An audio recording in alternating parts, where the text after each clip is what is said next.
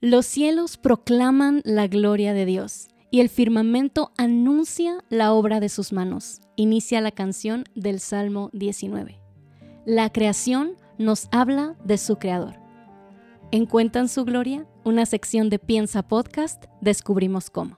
Hola a todos, mi nombre es Ana Ávila, soy química, bióloga clínica y escritora de temas de ciencia y fe en Coalición por el Evangelio.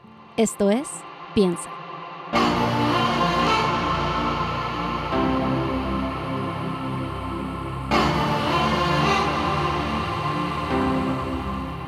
La ciencia es una de las maneras en que los seres humanos exploramos el universo. A través del método científico queremos descubrir cómo funcionan las cosas, cómo funciona la creación que el creador diseñó.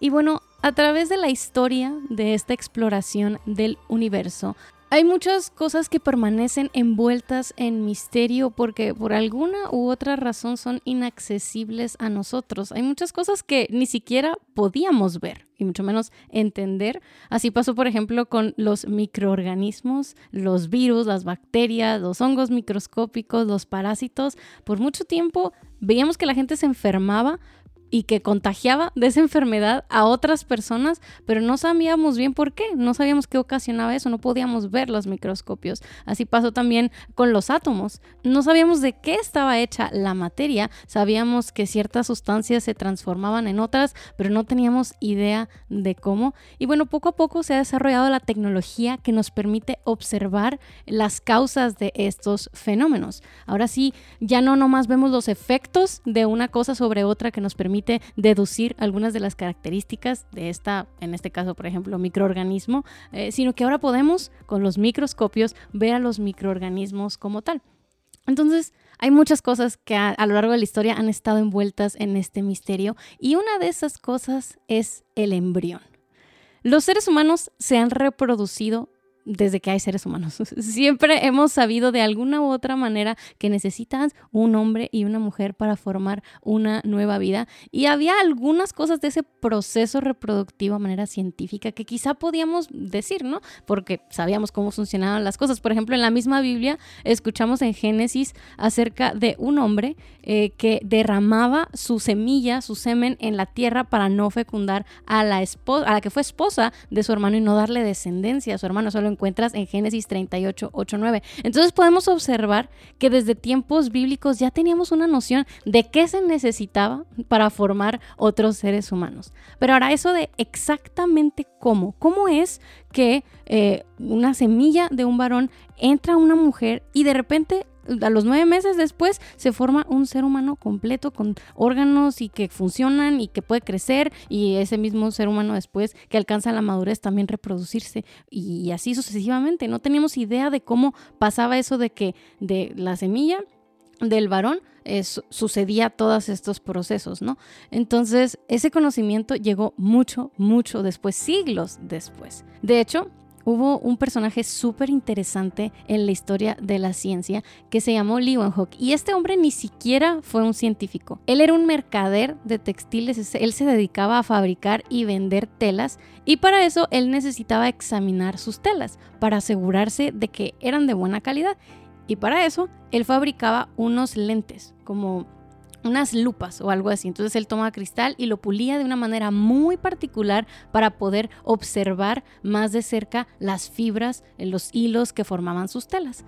Y este señor, pues era muy curioso, mm, por eso se convirtió en científico después, a pesar de que no tenía entrenamiento formal ni nada por el estilo, y empezó a observar otras cosas con estas lentes que él, él fabricó y él descubrió por primera vez estos que él llamó animáculos, que nosotros ahora conocemos como microorganismos. Empezó a, ver en las gotitas de agua que flotaban unas cosas que parecían como animalitos y él se preguntó qué es esto y empezó a dibujar sus observaciones y las enviaba a los miembros de las academias de ciencias alrededor del mundo. Al principio, por cierto, no le creían, eh, pero le, preguntaron, ¿cómo le haces? ¿Cómo fabricas estos lentes? Y él era muy celoso con sus inventos, entonces no les quiso decir cómo lo hacía, lo que hizo fue mandarles microscopios para que la gente pudiera verlos por ellos mismos y sí, empezó a descubrir un montón de cosas en este, en este mundo microscópico y una de ellas fueron los espermatozoides. Leeuwenhoek observó este, que existían estas pequeñas criaturitas que se movían, pero de nuevo, la gente no sabía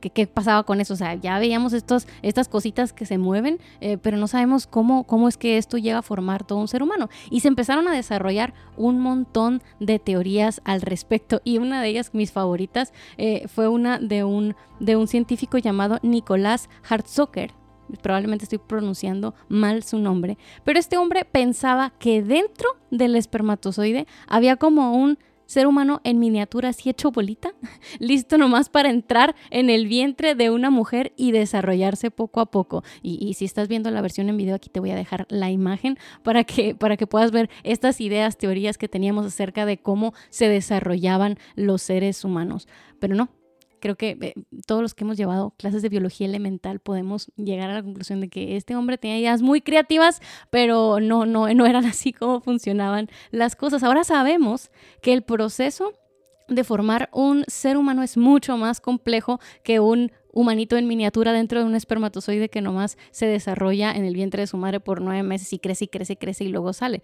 No, es mucho más complejo y mucho, mucho más maravilloso que eso.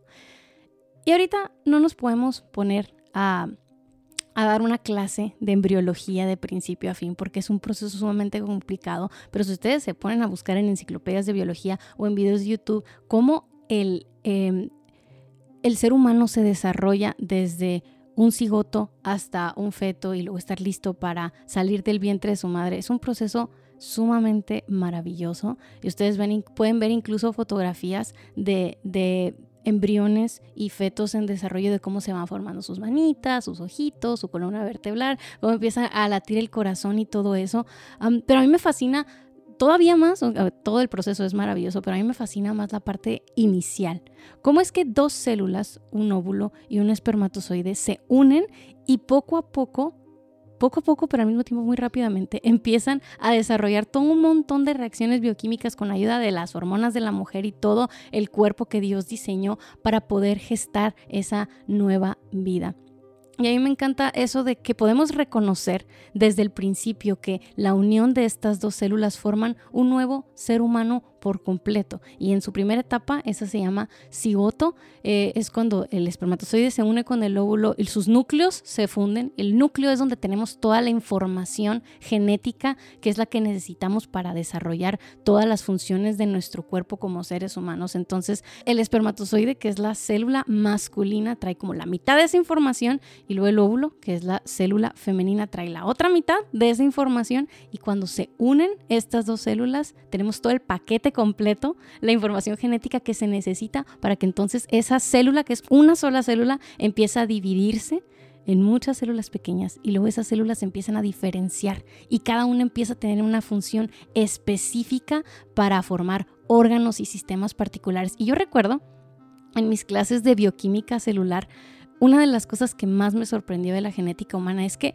todas las células de nuestro cuerpo, que a veces se nos, se nos dice, ¿no? La cultura nos dice que eh, el embrión humano, eh, eh, mientras está en el vientre de su madre, solo es un saco de células como para despreciar la vida en el vientre, pero la verdad es que todos seguimos siendo sacos de células, yo sigo siendo un saco de células a nivel biológico, eso es lo que somos, estamos hechos de células, pero sabemos que no es lo único que somos, somos mucho más que eso y eso desde el principio de la vida. Em, pero bueno, en mis clases de, de biología celular, nos contaban cómo cada célula de los miles y miles y miles de células que componen nuestro cuerpo, nuestros huesos, todos nuestros sistemas eh, biológicos, tienen el mismo código genético exactamente, todas las células, pero hay un proceso ahí bioquímico dentro de cada célula que le dice, ok, tú eres una célula de un tejido muscular, entonces vas a activar ciertas áreas del código genético nomás, las, las áreas que corresponden a una célula muscular. Y así, cada una de las células que tiene su función específica tiene adentro una información que le dice, esta información es la que tú vas a utilizar nada más. Y eso a mí, a mí me sorprendió. Pero bueno, todo eso empieza desde el principio del desarrollo del ser humano, cuando es un cigoto y empiezan a dividirse esas células y luego llegan una etapa en que se empiezan a diferenciar esas células y empiezan a cumplir cada una de ellas su función. Y bueno, yo de verdad les invito a que si a ustedes les interesa todo este tema del desarrollo del ser humano en el vientre de su madre, vayan y busquen en una, enciclopedia de biología. Aquí tengo una por acá. En casa nos gusta comprar este tipo de recursos para, para que nuestros hijos puedan ver más de cerca todos los procesos maravillosos que, que hacen funcionar a los seres humanos y tiene toda una sección sobre este en el desarrollo gestacional de, de los seres humanos y ver cada etapa de, este proceso de cerca. Y me, maravilla pensar cómo mucho de esto estuvo oculto a los ojos de los hombres por siglos y siglos. O sea, como poco a poco fuimos descubriendo cosas, pero estas son cosas que desde el principio Dios diseñó y Dios conocía. Y esto me lleva a adorar a Dios y me recuerda el Salmo 139, que creo que mientras estemos hablando sobre esto del embrión y así es lo primero que viene a nuestra mente, pero me gustaría, me gustaría leerlo para que esto, en lo que hemos pensado de manera un poquito más científica, eh, nos lleve a precisamente adorar a nuestro Creador por su diseño maravilloso. Porque hay muchas cosas que por siglos, como hemos venido diciendo, nosotros no entendíamos. Hay muchas cosas que todavía seguimos sin entender, pero Dios siempre las ha sabido todas. Él diseñó cada uno de estos procesos. Y el Salmo 139 a partir del verso 8 dice así. Y este salmo habla precisamente sobre eh, la omnisciencia de Dios, cómo es imposible esconderse de este Dios. Dice, si subo a los cielos, ahí estás tú. Si en el Seol preparo mi lecho, ahí tú estás. Si tomo las alas del alba y si habito en lo más remoto del mar, aún ahí me guiará tu mano y me tomará tu diestra. Si digo, ciertamente las tinieblas me envolverán y la luz a mi alrededor será noche, ni aun las tinieblas son oscuras para ti, y la noche brilla como el día. Las tinieblas y la luz son iguales para ti, porque tú formaste mis entrañas, me hiciste en el seno de mi madre, te daré gracias, porque asombrosa y maravillosamente he sido hecho. Maravillosas son tus obras, y mi alma lo sabe muy bien. No estaba oculto de ti mi cuerpo, cuando en secreto fui formado y entretejido en las profundidades de la tierra. Tus ojos vieron mi embrión y en tu libro se escribieron todos los días que me fueron dados, cuando no existía ni uno solo de ellos. Cuán preciosos también son para mí, oh Dios, tus pensamientos, cuán inmensa es la suma de ellos. Es maravilloso saber que todos estos procesos que incluso ahora que tenemos la tecnología para entenderlos un poquito mejor, la mayoría de nosotros no hemos pensado demasiado en cómo se desarrollan, pero están sucediendo todos los días de la vida, la historia de la humanidad. Dios tiene sus ojos ahí, atentos en cada embrión que está siendo formado. Él tiene cuidado y Él diseñó todos los procesos a través de los cuales se entretejen esas nuevas vidas, esas nuevas criaturas hechas a imagen de Dios. Y Él tiene cuidado de cada una de ellas. Y Aquí dice, tus ojos vieron mi embrión y en tu libro se escribieron todos los días que me fueron dados cuando no existía ni uno solo de ellos. El Señor nos mira, el Señor nos conoce. Creo que podemos maravillarnos en este Dios. ¿Por qué no oramos? Gracias Señor por tu palabra que nos muestra cuán glorioso es tu poder, cuán cuánto cuidado tienes de nosotros que nos miras incluso cuando nadie más nos miras, que entiendes todo lo que está sucediendo en nuestros cuerpos y desde el principio has tenido cuidado de nosotros. Te adoramos Señor porque tu inteligencia va mucho más allá de cualquier cosa que nosotros podamos siquiera imaginar a la humanidad. Con toda nuestra tecnología y nuestra inteligencia, nos ha costado siglos delucidar un poco de los procesos que tú diseñaste desde el principio de tu creación.